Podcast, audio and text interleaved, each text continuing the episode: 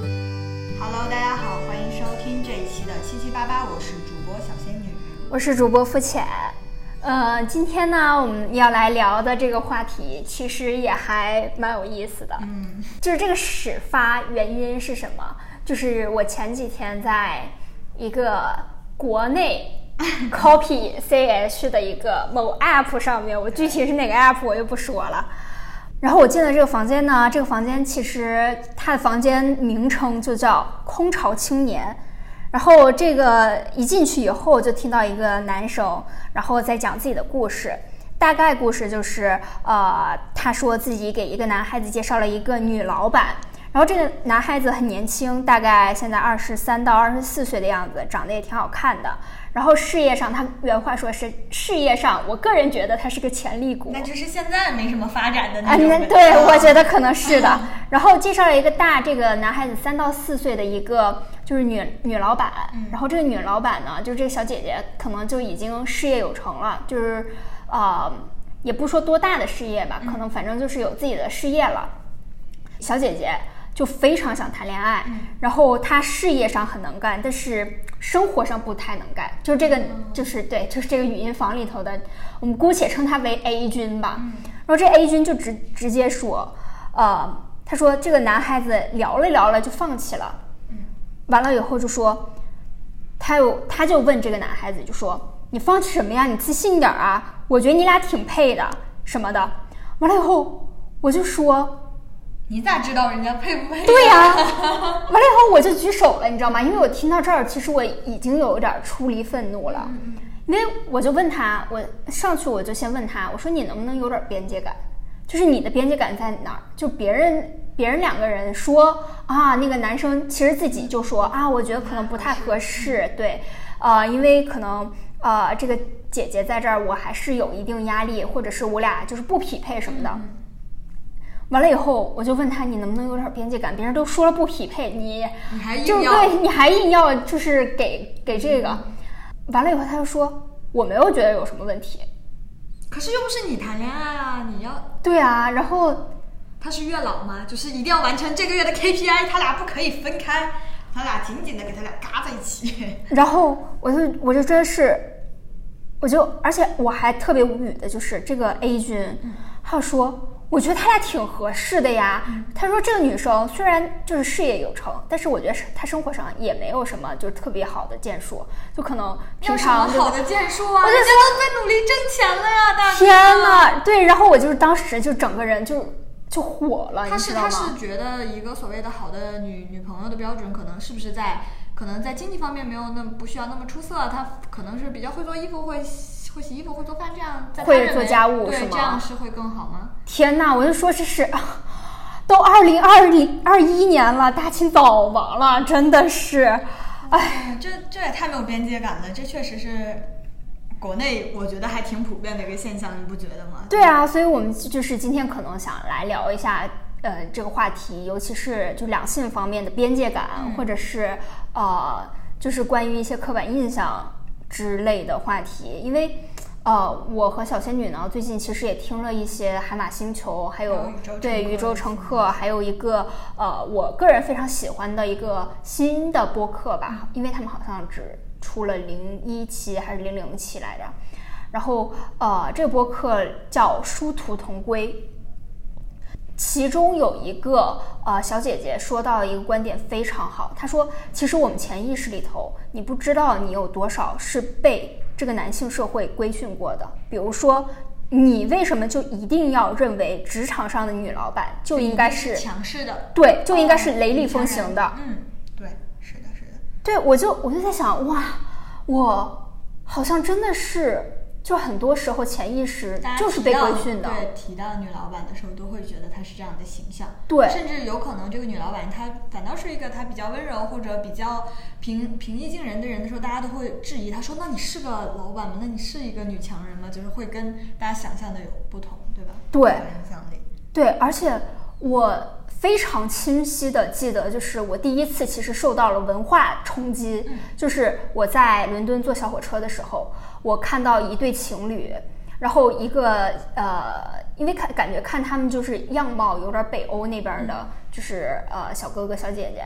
然后这个小姐姐其实手里头是拿着一个很大，大概二十四到二十八寸的箱子的，但是这个小哥哥就是完全没有帮他。嗯，完了以后，这小姐姐自己拎着箱子，因为你知道伦敦有些地铁它是没有就是电梯的，然后她自己拎着那个上了呃小火车，就是去找座这些。然后我在想，哇，这个男生居然都不帮帮她。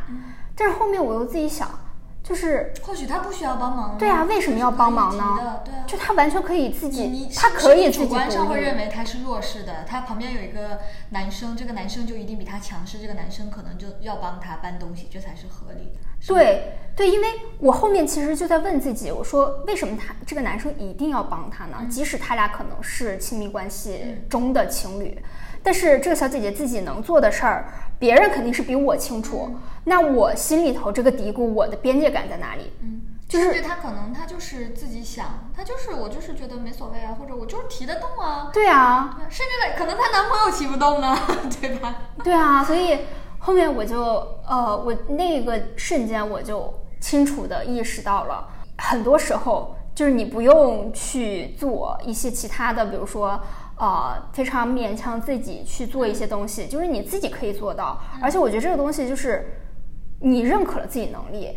比如说，我以前我从来不知道我自己可以一个人搬家，但是我在伦敦我搬过三四次家以后，我就发现其实这个事儿也没有那么难。我是有非常非常有能力去做一个独立的女生的，而且我可以把这个事解决的非常好。可能就是花钱，对，因为得打车呀，或者是呃得什么样的。嗯，我就觉得，反正对我冲击还是蛮深的，就这这一个事情。嗯，因为你提到搬家的时候，我就想到我当时在北京搬家的时候，就是那个事情，因为我一直我不知道我是在什么时候有有开始女权的萌芽，但我觉得我可能从小就有这个意识。嗯。然后我经历了挺多阶段，从可能刚开始不太懂，然后到甚至有一段时间很激进，到我现在我觉得我是一个在自洽并且逐渐在完善自己一些想法的这个过程。嗯。我那个时候搬家就是。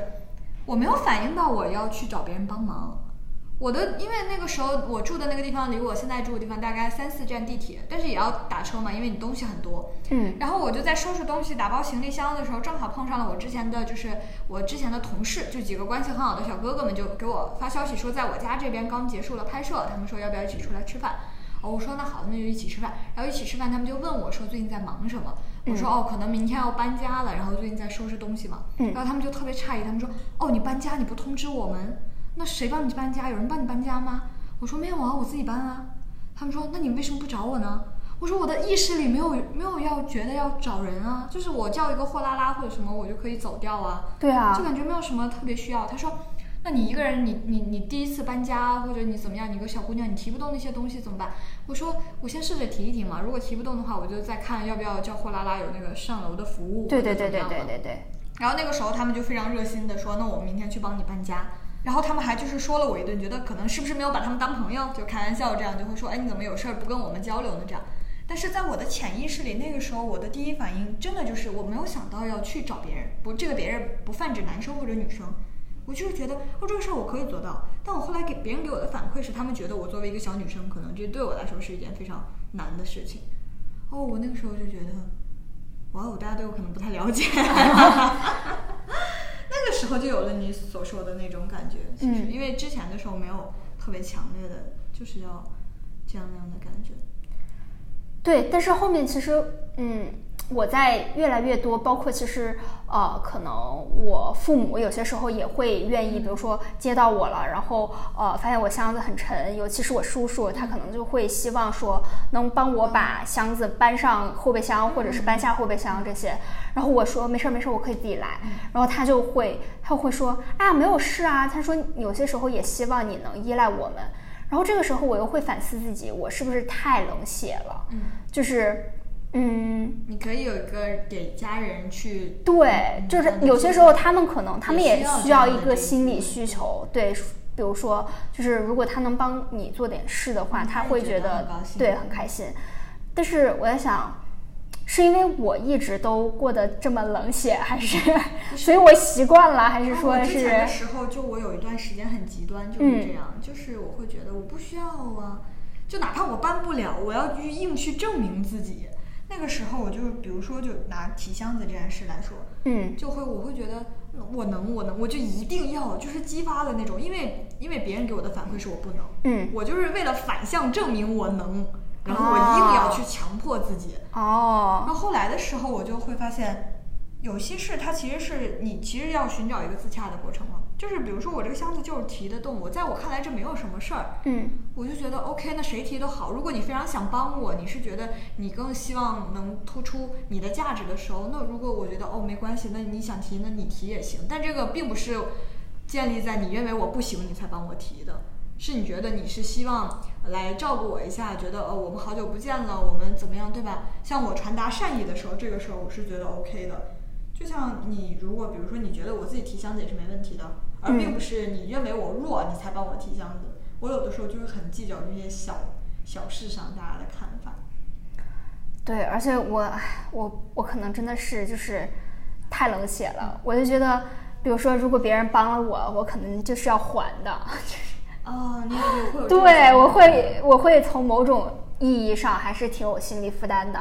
但是这种举手之劳，比如说就是一件小事呢，嗯，它是一个别人向你释释放他善意的过程，就是会这样理解，其实就会好很多。对，因为呃，说实话，有些时候，比如说，如果呃，我记得我在伦敦的时候也是，就是呃，自己提着两个大箱子，然后有可能我就是两个大箱子我都提不动，但是我得坐地铁去机场。然后我会先把一个箱子搬上楼，然后再把另外一个箱子搬上楼。但是其实，在伦敦这个东西是，就是不不被允许的。为什么？因为他怕你那个箱子里头有炸弹。嗯因为伦敦是没有，就是地铁里头是没有安检的。嗯嗯。对，所以呃，我就在被提醒了以后，然后别人就是可能呃长得高大一些的男性就会问我，他说对你需不需要忙帮忙啊，或者是我帮你提箱子啊？但是那个时候我就会非常欣然的去接受，因为我知道可能他的这一次的善意我是不用还的。对，但是但是我是觉得这种小事上，我觉得还好。就嗯。我觉得对方是善意的，这个是我我是还可以接受的，因为我是觉得人本来就是什么事儿，其实我们都大部分，我是觉得绝大部分事儿你其实都能自己做到，所以人和人之间可能就是有有这么一个互相麻烦的过程，让大家彼此那什么，并不见得这件事儿他一定是他做不到，他才硬要让你做。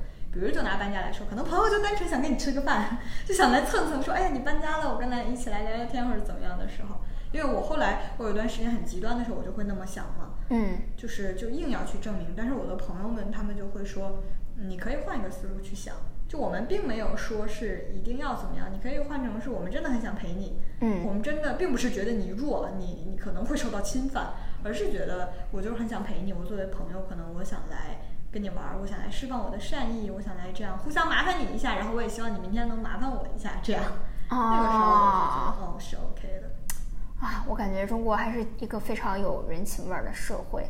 但有的时候人情味儿就会造成没有边界感嘛，这也是对就是刚才说的那种对对相辅相成的过程嘛。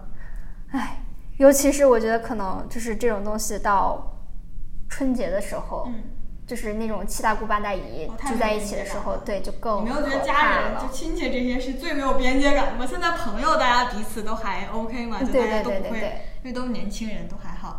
真的，嗯，是的，尤其你上了一些，我不知道你有没有三十多岁的朋友，我有三十多岁的朋友，他们在我心里就像我的小叔叔和小姨，就真的唠叨到了，就是那种你没有把他拿拿他当朋友了，就是长辈。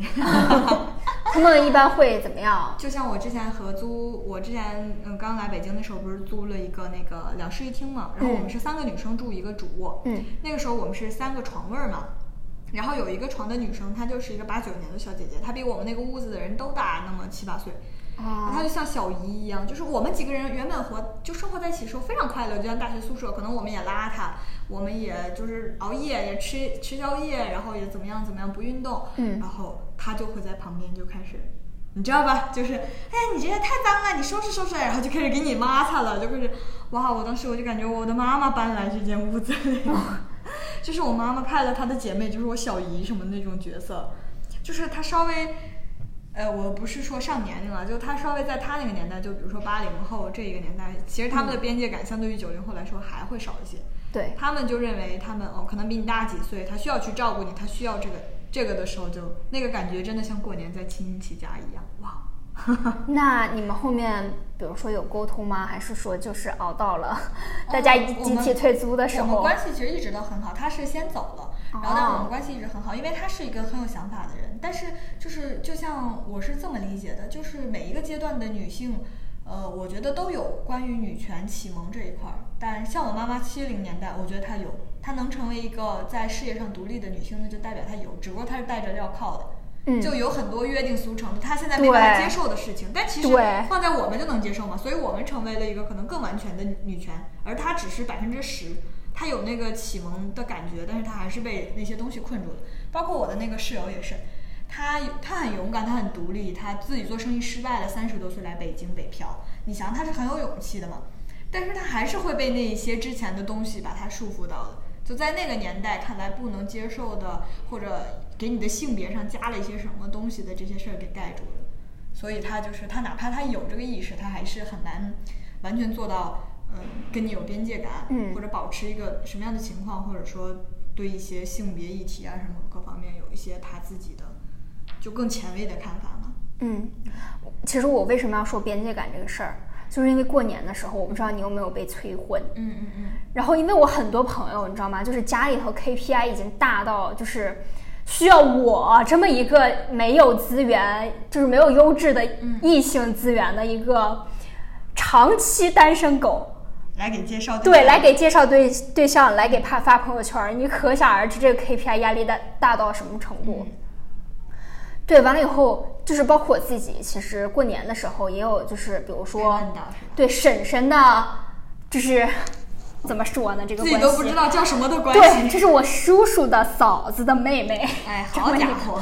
对，这么一个阿姨，然后她在，她说：“哎呀，她问我妈妈，因为这这种一般都不好直接问小小辈儿这种，她就直接说，她说：哎呀，你们家。”付钱有没有男朋友啊？我妈就说，嗯，没有男朋友，现在在还在忙事业呢。然后她说，哎，那怎么行？我认识一个什么什么小男生，不啦不啦不啦，然后就开始摆条件了，身高一八几，学校叉叉叉，也是留过学，不不不不不，要不然两个人见一面呀。然后以前我都是就是非常，也不是非常抗拒吧，就是你说，哎呀，不用整这些有的没的，就是别。我一天自己事儿都已经够多的了，你还来给我对搞这些东西？现在我发现，就是我心态已经躺平了。嗯，就是你要给我介绍男生，OK，行啊，把我微信推给他吧。如果你要有什么就是呃就是相亲的这种的话哈，可以啊，就是我妈自己写我条件啥的，就你自己写呗，写了发给别人。完了以后照片，反正我朋友圈里头都对多的是，你要发就发。因为你知道，就一般都会有几个阶段哈，这些就是小 tricks。现在在线分享，如果我要主动去加一个人的话，那可能我就得先开头说话，我可能得想好一些话题呀什么的。比如说我是什么什么阿姨介绍来的，我可能就得主动一些。OK，那我就不用了，你直接把我推给别人，然后。一般对这个男生，如果他自己已经有女朋友了，或者是他也不想谈恋爱的话，他也不会加我。好，这第一步筛掉大多数。完了，第二步以后就是你要，比如说在一个城市你要吃饭的话，OK，没有关系，去吃。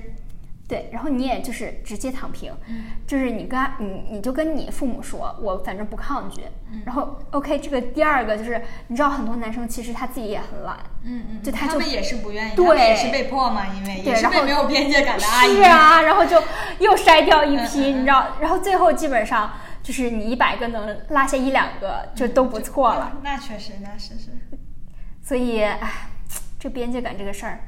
我之前的时候，我我不知道你应该看到我之前发那个朋友圈吗？就是我在过年前，就是趁着我的家里人还没有反应过来他们有没有边界感这个事情，我已经把他们倒打一耙，就让他们毫无就是在过年前一个礼拜嘛，因为我妈妈也是那种经常会催我的人，嗯，但我家里的其他长辈还好，他们也是就拐着弯问我妈妈，但是大家都知道嘛，因为我的动态是那种。全家基本都都知道的嘛，嗯，然后所以就是就偶尔会问那么几句，但我是很怕那种过年的时候再有了别人别的亲戚，就是所谓的更远房的亲戚来煽风点火，没有边界感上，然后我就主动出击，我这一招还志在你前面，就是我会直接在过年前一个礼拜，我妈妈给我打电话的时候，我就问她，我说别人的孩子都有男女朋友，你的孩子没有，你不着急吗？你为什么不反思呢？你作为家长为什么不努力呢？从现在起，你就可以开始努力了。拿着我的条件就去这个过年期间啊，这七天假期，争取把我的行程排得满满当当的，去找一些优质的男孩子们。你也知道我是什么条件，对吧？现在开始，你就和我大姑每天都张罗起来，忙起来。等到我回家，从初一到初六，好吧，都安排起来，行吧？我说我这个任务已经发布了。然后我妈就会，她就会很突然，因为她之前催我找对象的时候，我都是那种，哎呀，好忙啊，没时间，就是太忙了什么的。然后我这么一反杀的时候，我妈妈就有点措手不及对，她就愣住了，她不知道我是什么情况，她要反应，然后反应了半天，然后我妈妈就跟我说，啊，那你如果想谈恋爱的话，回去让你大姑给你介绍吧，因为我大姑在给她自己儿子，就是我表哥在张罗相亲嘛，他一年相了好多次亲。然后我回家之后过年，大年三十晚上，我们是在我大姑家。就吃饭嘛，然后我当时在饭桌上，我就这么跟我大姑重新话又说了一遍啊，我说你的侄女儿没有男朋友，你不着急吗？你作为长辈怎么能一点都不上心呢？你为什么不给我介绍男朋友？抓紧时间，你还有六天的时间。然后当时我大姑也懵了，就是他们原本可能就是想旁敲侧击的提到这个。就是说，从我表哥相亲了，然后这个话题引到我有没有相亲这个话题，就有没有男朋友这种话题，结果没想到被我提前就说了出来。我把这一切都抖出来之后，我大姑他们就开始说：“其实也不着急，你才多大呀？你在北京，你要先忙事业。”然后就把大家给堵上了。然后我这一招发现非常之好使。连那些就是平常没有边界感的亲戚，他一提这个话，我说哦，快给我介绍吧！我说我还有几天就要回北京了，我太迫切了。我的条件你也都知道，你现在赶紧安排一下吧。你看周几能把男孩约出来？然后对方就会很懵嘛，你然后他就会反应一段时间，然后他根本其实就没有空去找那个，他只是他其实他的没有边界感只是。啊，只是在推你，对他其实你如果这样强迫他，就像工作一样，你反强迫他的时候，他就哎呀我还没有准备好，没想到怎么突然了，就是对他就会是这种心态。然后那个时候我就发现，这个对治愈治疗一些没有边界感的，哦，真的很好使。看来就是没有边界感的亲戚也需要向上管理，他们太需要向上管理，只要你管理他们，他们就懵了。所以就是大家如果对待没有边界感这件事儿，你就无所谓啊，你就反杀，就直接冲回去，冲到对方懵了，他就啊，他就那能还能说什么呢？对，他就他就只能在旁边，只能想一想，你这个到底是什么意思？是真的要介绍吗？是要怎么样？是的，就不对不对，就开始了。哦，这个还蛮神奇的，因为我之前对没有边界感，我就是当面排斥，后来我觉得这不行，要换一个方法，因为当面排斥他们就会更没有边界感。就更拿一些长辈啊什么这些身份来压你，反倒还挑开你性格，就还说你，哎呀，没有没有这个这几年学坏了，这个小孩儿他以前不是这样，他就会这样。我觉得是不是就是，比如说，如果我们在反驳他们的时候，他们就会觉得自己的长辈权威受到了挑战，所以他们压的可能会更重。是的，是的，而且他们是那种。你其实你正面的挑战对他们来说不仅没有用，嗯，还是一个就对大家大家都没什么用的方法。你反倒你去侧面给他们一下，就是你让他们以为，你让他们以为就是你们是他他是你是站在他这一边的时候，嗯，他就没有了一个所谓的要跟你硬拉起一个边界感来的感觉啊。所以其实就是你先向他们走近，然后他们就觉得，哎呀，其实大家都是亲戚嘛，没有必要为难你。很难说，就大家理解啊，原啊，就就。但如果你因为我经常的惯例，就我之前就特别顶着别人嘛，嗯，然后大家就会就会从你一件小事儿开始说到你这个人，说到你的性格，甚至说，哎，将来成不了大事儿，就诸如此类。我的天哪！啊，然后就有了这么一种小妙招之后，我就觉得，嗯。还是不错的，还是可以使一使的。包括生活中，你对待一些没有边界感的人，也是可以这样的。唉，生活中，我现在的生活其实就挺没边界感。有遇到什么没有边界感？就是我的室友，因为我的室友是属于呃，是一对东北的夫夫妻吧。因为那姐姐要生产了，可能就是夫妻。我对我揣摩应该是夫妻。然后呢，你知道我们我现在也是合租嘛，所以呃，我们需要 share 就是呃厨房和卫生间。对，完了以后，嗯，他们经常可能就是不太关门，然后呃占用比如说公共空间的时间也很长，这样。然后我就觉得，嗯，所以我续租的时候我就问了，就说他们俩还续不续租？如果他俩还续租的话，那我可能就不续了。嗯嗯，对。然后后面发现，嗯，他俩不续了。哦，那 那还好，那省了你的事儿了。对这个东西，尤其是比如说，就是这个哥，就是这个东北大哥，嗯，他其实自己应该还挺爱煮饭的。对，所以我最开始搬进去的时候是另外两间都有人，然后我呃厨，但是厨房你知道空间其实挺小的。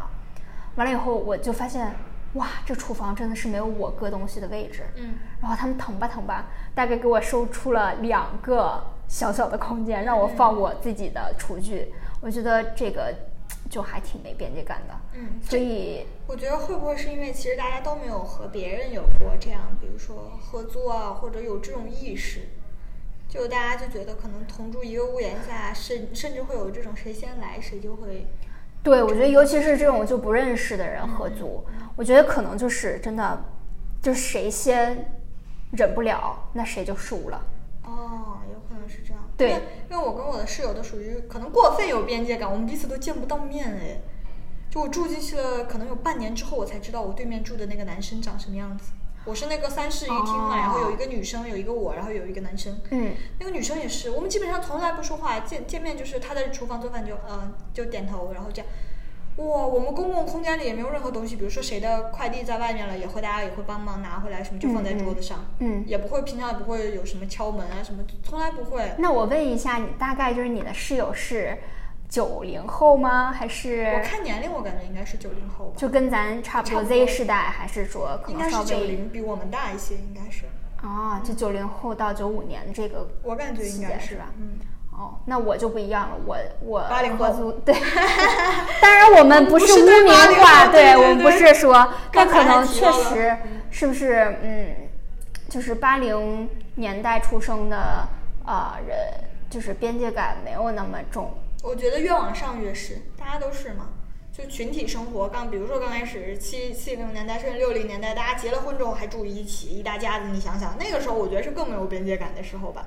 然后到后来，慢慢可能有小夫妻出来住，然后甚至到我们这一代的时候，我们可能从小就不在家里住了，所以就是不一样嘛。这个对于整个，尤其在生活空间上的一些边界感的看法，跟那些从小就一大家子，可能呃儿媳妇、儿子什么什么一家住十几口人，那肯定不一样。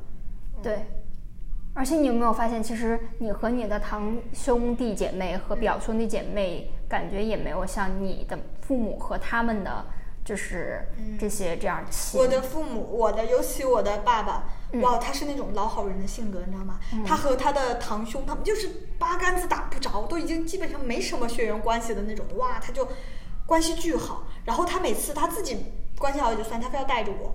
他就说带着我去吃饭，然后我原本很高兴去跟他吃饭，结果是跟他的一些堂兄、表弟、表姐这种，然后他们还带着他们的孩子，就开始非常尴尬的搜索，就说：“哎呀，你们加个微信，互相那个以后有什么忙哦，对，怎么会有什么忙能忙得到彼此呢？对，就说你们加一下微信什么的，我对方也不想认识我，我也不想认识对方，我们就好尴尬呀，坐在那里就对呀，而且你知道，就是我有一个姑父。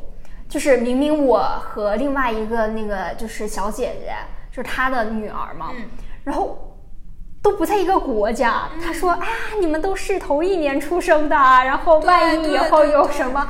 她说：“都是我们的女儿。”我 好家伙，我的天呐，这也太吓人了！但是你没发现那个年代的人是很讲究这些的，可能就正是因为他们。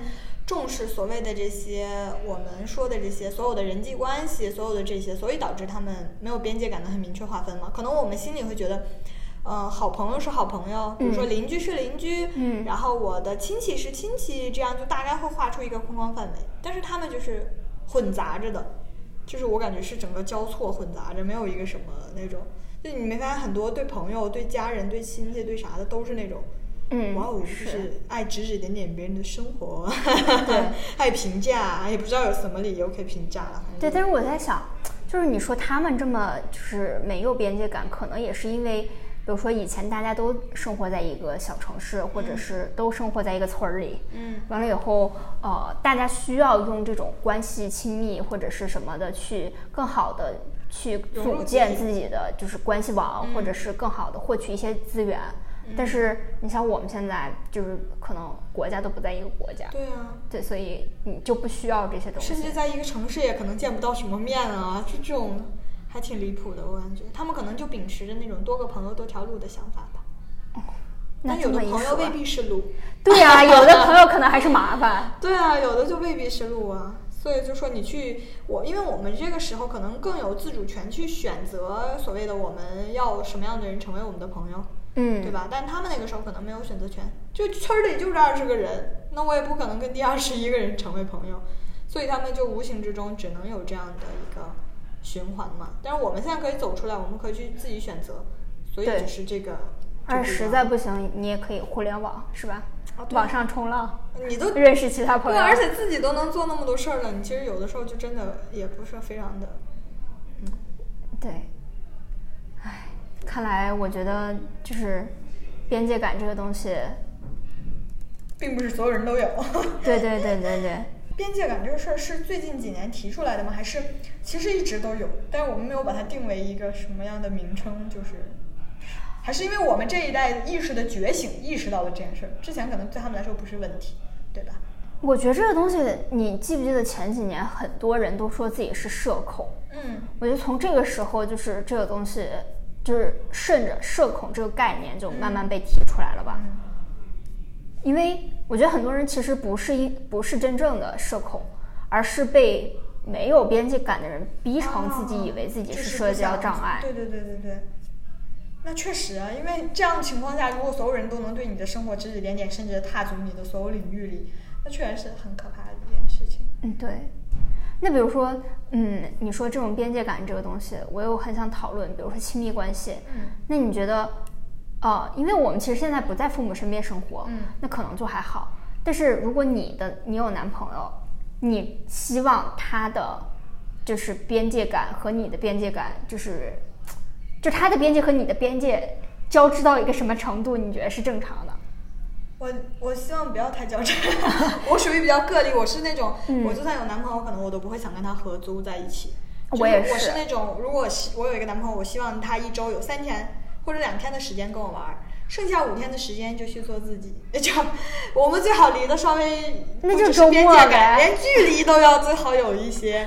就是我是那种，你最好 有一种警告的感觉，要打人了。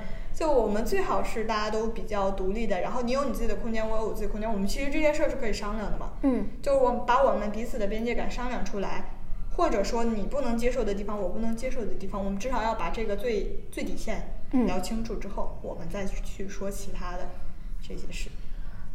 我觉得你你真的是一个就是边界就是规训把你打不倒的人，就是规训传统意义上社会的规训没有办法把你的边界感冲破的人，你非常有自己的原则。哎，我感觉我最近呃被规训的很多，也不是说被规训吧，就是潜意识里头就说啊你应该怎么怎么样，比如说你你到了二十四岁或者是二十六岁这个呃途中，你就应该去找对象了，要不然的话你可能。不要被不生下来，对，不不不一定什么时候才能结婚，所以我就觉得啊，为什么有这么多的条条框框要束缚着我？我觉得我之前听那个宇宙乘客的最新一期那一期嗯讲到的，然后就创业即修行？对，就是说嗯那个年龄，不要觉得女女孩子也不用把自己年龄看得很重啊，就无所谓啊，失败就重来啊，就年龄无所谓。然后甚至我前段时间看大张伟他在一个节目里说到的，就嗯大老师是我的人间金句机，他就说他说不听老人言，开心好几年。没毛病，我觉得这个真是没毛病听完了之后，我就觉得哦，我从小到大就是这样在坚持，我找到了同类，真是觉得很好。对，为什么啊？尤其是我觉得北方，我哎又来地图炮了，我真是 啊，那就让我喷吧。我觉得北方真是就很奇怪，就是为什么你一定就是三十岁之前，比如说你就要成家立业，嗯然后因为我很多就是比如说重庆的呃朋友们，他们都没有这种婚恋，呃，嗯但是对 KPI 这些，但是北方的男孩子或者是算了，这段别剪，今天把感情会喷。可以，那可以说个收尾，咱俩可以等会儿聊这个事儿。行，那哎，我们今天其实来讨论了一下，就是边界感和这明是有点性别议题了。对对对，又是女性主义这个议题，主要是因为逃不开吧？这两者可能多少对，我觉得这俩是绑在一起的，嗯他们是是内在联系非常强烈的一个话、呃两个话题。嗯，对，所以，哎，每一次其实和小仙女聊呢，就是也是在解决我自己的人生困惑，并且获得勇气。所以我觉得，嗯，我们今天给大家推荐的，包括海马星球，就是年轻女性为什么要经济独立，还有宇宙呃宇宙乘客的很多期，嗯、包括刚刚说的殊途同归这几个播客，都是我自己。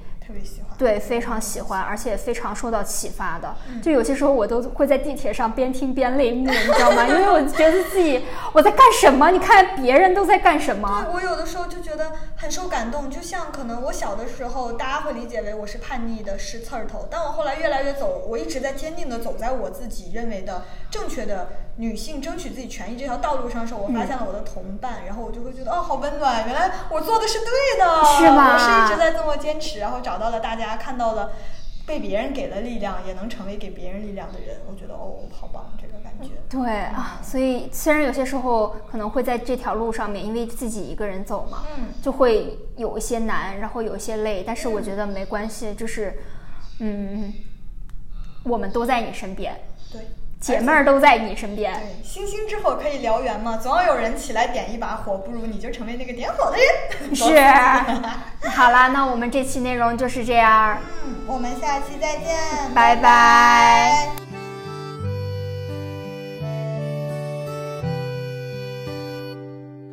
当我定在城市另一边，狂野的风涌入脑海里，我用呼吸拥抱这一天，看到满是回忆那条街。